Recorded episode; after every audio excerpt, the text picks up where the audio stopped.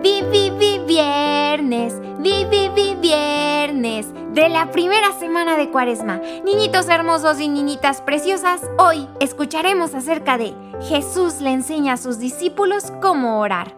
Y esto lo vamos a encontrar en el Evangelio según San Mateo, capítulo 6, versículos 5 al 15. Pongamos bastante atención.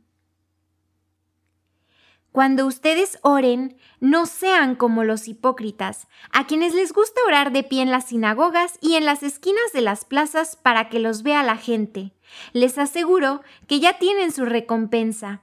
En cambio, cuando tú ores, entra en tu habitación y cerrando la puerta, ora a tu Padre que está en lo secreto, y tu Padre, que ve lo secreto, te premiará. Al orar, no hablen demasiado como los paganos, que piensan que Dios escucha a los que hablan mucho. No sean como ellos, pues el Padre sabe lo que necesitan antes de que se lo pidan. Ustedes oren de este modo. Padre nuestro, que estás en los cielos, santificado sea tu nombre. Venga tu reino, hágase tu voluntad en la tierra como en el cielo. Danos hoy nuestro pan de cada día. Perdona nuestras ofensas, como también nosotros perdonamos a los que nos ofenden. No nos pongas a prueba y líbranos del mal. Pues si perdonan las faltas a los demás, también el Padre Celestial les perdonará a ustedes sus faltas. Pero si no perdonan, tampoco el Padre perdonará las de ustedes. Palabra del Señor. Decimos, Gloria a ti, Señor Jesús. Niñitos, las manos juntas en oración nos recuerdan el Padre nuestro, la oración que mismo Jesús nos enseñó. A lo largo de la historia de la humanidad, la gente ha adorado todo tipo de dioses falsos, dioses a los que se les temía y se les ofrecían toda clase de sacrificios. Jesús, Dios hecho hombre, vino a la tierra como nuestro Maestro y nos enseñó a llamar a Dios Padre nuestro. ¿Cuál será entonces la diferencia entre los dioses falsos de los paganos y un Padre?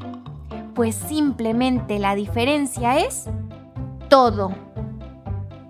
Un Dios falso exige homenaje y solo devuelve miedo, pero un Padre conoce a sus hijos por su nombre y los cuida y los trata bonito. Un padre ama a sus hijos y los busca cuando se extravían. Un padre provee para sus hijos. Un padre se niega a darle la espalda a sus hijos, incluso cuando somos un poco desobedientes. A través del Padre nuestro, Jesús nos enseña que el Dios único, verdadero y poderoso del universo también es nuestro Padre, que es amoroso y que podemos y debemos invocarlo bastante a menudo, no solo un día a la semana, sino todos los días. Él nos proporcionará lo que necesitamos, por lo que no debemos preocuparnos de nada. Él siempre está listo para perdonar nuestros pecados y Él siempre nos sonríe con su hermosísima risa, Él siempre nos habla con su hermosísima voz y siempre nos abraza con todo su hermoso corazón. Niñitos, hemos llegado al momento en el que cerramos los ojitos y abrimos el corazón. Vamos a decir juntitos, oh amado Jesús, tú que eres nuestro mejor amigo, acércame más al Padre. Por favor, que nuestro corazón y su corazón se vuelvan uno mismo. Ayúdame a confiar en Él y aceptar su misericordia.